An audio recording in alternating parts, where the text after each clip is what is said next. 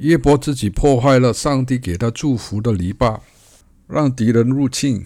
约伯是无意中给魔鬼发出了一张邀请函，让魔鬼有机会随着他的呼声天使来到上帝面前。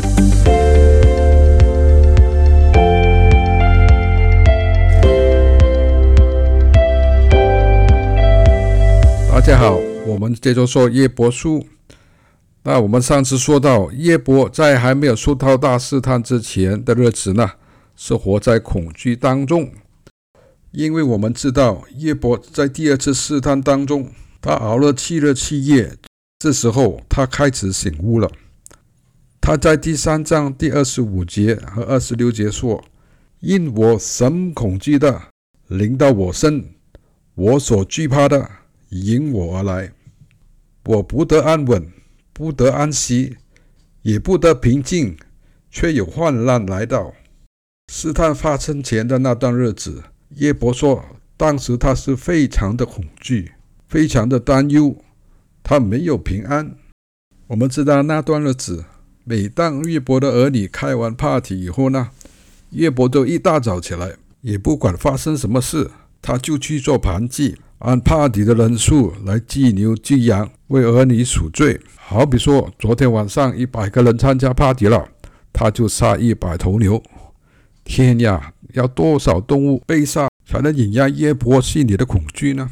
其实这段日子，耶伯简直是神经崩溃了。耶伯不单是恐惧，他还是非常的恐惧，没完没了的沉迷在自己的宗教活动。其实他根本不相信自己的盘祭礼仪能得到上帝的宽容。约伯是绝望了。其实他是在默然的等着他所谓的上帝惩罚他，等着灾难的发生。约伯的恐惧就像一个大磁铁，深深的吸引着他所恐惧的事件临到他身上。约伯自己破坏了上帝给他祝福的篱笆，让敌人入侵。约伯是无意中给魔鬼发出了一张邀请函，让魔鬼有机会随着他的呼声天使来到上帝面前。很显然的，这段忧郁、恐惧和低落、绝望的日子里，约伯心里已经做好最坏的打算，他心里已经准备好怎么样去面对最坏的事情的到来。我们知道，信心是渴望之事的实底。但这时候，一波让恐惧成了他不可忘这事的实底。在一波书第一章，当试探来到一波身上，当恶讯连连不断传到一波耳中，约伯的反应是怎么样的？大试探来的那天，叶伯收到四个恶讯。第一个恶讯，示巴人突然闯进来，把信书掳走，并用刀杀了仆人。第二个恶讯。天上有火，他们认为是神的火，将群羊和仆人都烧灭了。第三个恶讯，迦勒底人分散队突然闯进来，把骆驼掳走，并用刀杀了仆人。第四个恶讯，你的儿女正在他们长兄家里用餐喝酒，又开 party 了。不料有黄蜂从旷野刮来，击打房屋的四角。房屋倒塌在少年人身上，他们就都死了。我估计一般人收到这种信息，可能马上就晕过去了。但是呢，我们看叶伯第一章第二十节，叶伯的反应：叶伯便起来，撕破外袍，剃了头，伏在地上敬拜，然后说：“我赤身出于母胎，也必赤身归回。”赏赐的是耶和华，收取的也是耶和华。耶和华的名是应当称颂的。约伯怎么有这样冷静的反应呢？不觉得奇怪吗？约伯就好像演戏一样，非常熟练地演出这场戏。约伯就像准备好台词，他所说的话语好像都已经练习了好多年。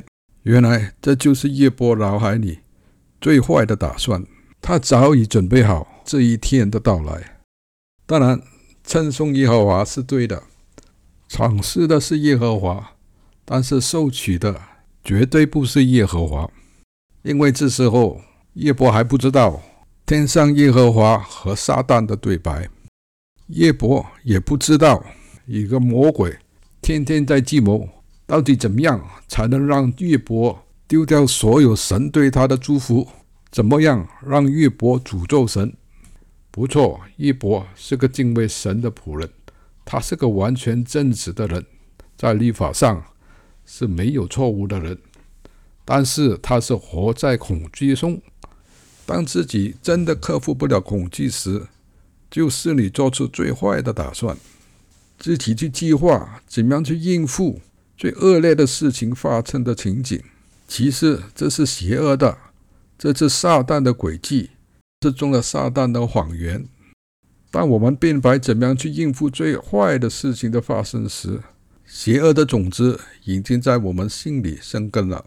我们必须用上帝的话语来抵挡敌人的谎言。我们要相信。诗篇第二十三章第六节说：“我们一生一世必有恩惠慈爱随着我，我只要住在耶和华的殿中，直到永永远远。”我们要相信诗篇第九十一章第七节说：“虽有千人扑倒在你的旁边，万人扑倒在你的右边，这灾难却不得临近你。”因为耶和华要为你付出他的天使，在你行的一切道路上保护你。耶和华是你的城堡，是你的避难所，患祸必不临到你，灾害也不挨近你的帐篷。我们要相信以赛亚书第五十四章第十七节说：“凡为攻击你造成的机械，必不被利用；凡在审判时兴起用舌攻击你的，你必定他为有罪。”这是耶和华仆人的产业，他们的义从我而得。这是耶和华说的。最后，我们读腓立比书第四章第八节：弟兄姐妹们，我还有未尽的话：凡是真实的、美善的、公义的、纯洁的、可爱的、有美名的，若有什么德行，若有什么称颂，这些事你们都要思念。谢谢大家收听，下回再见。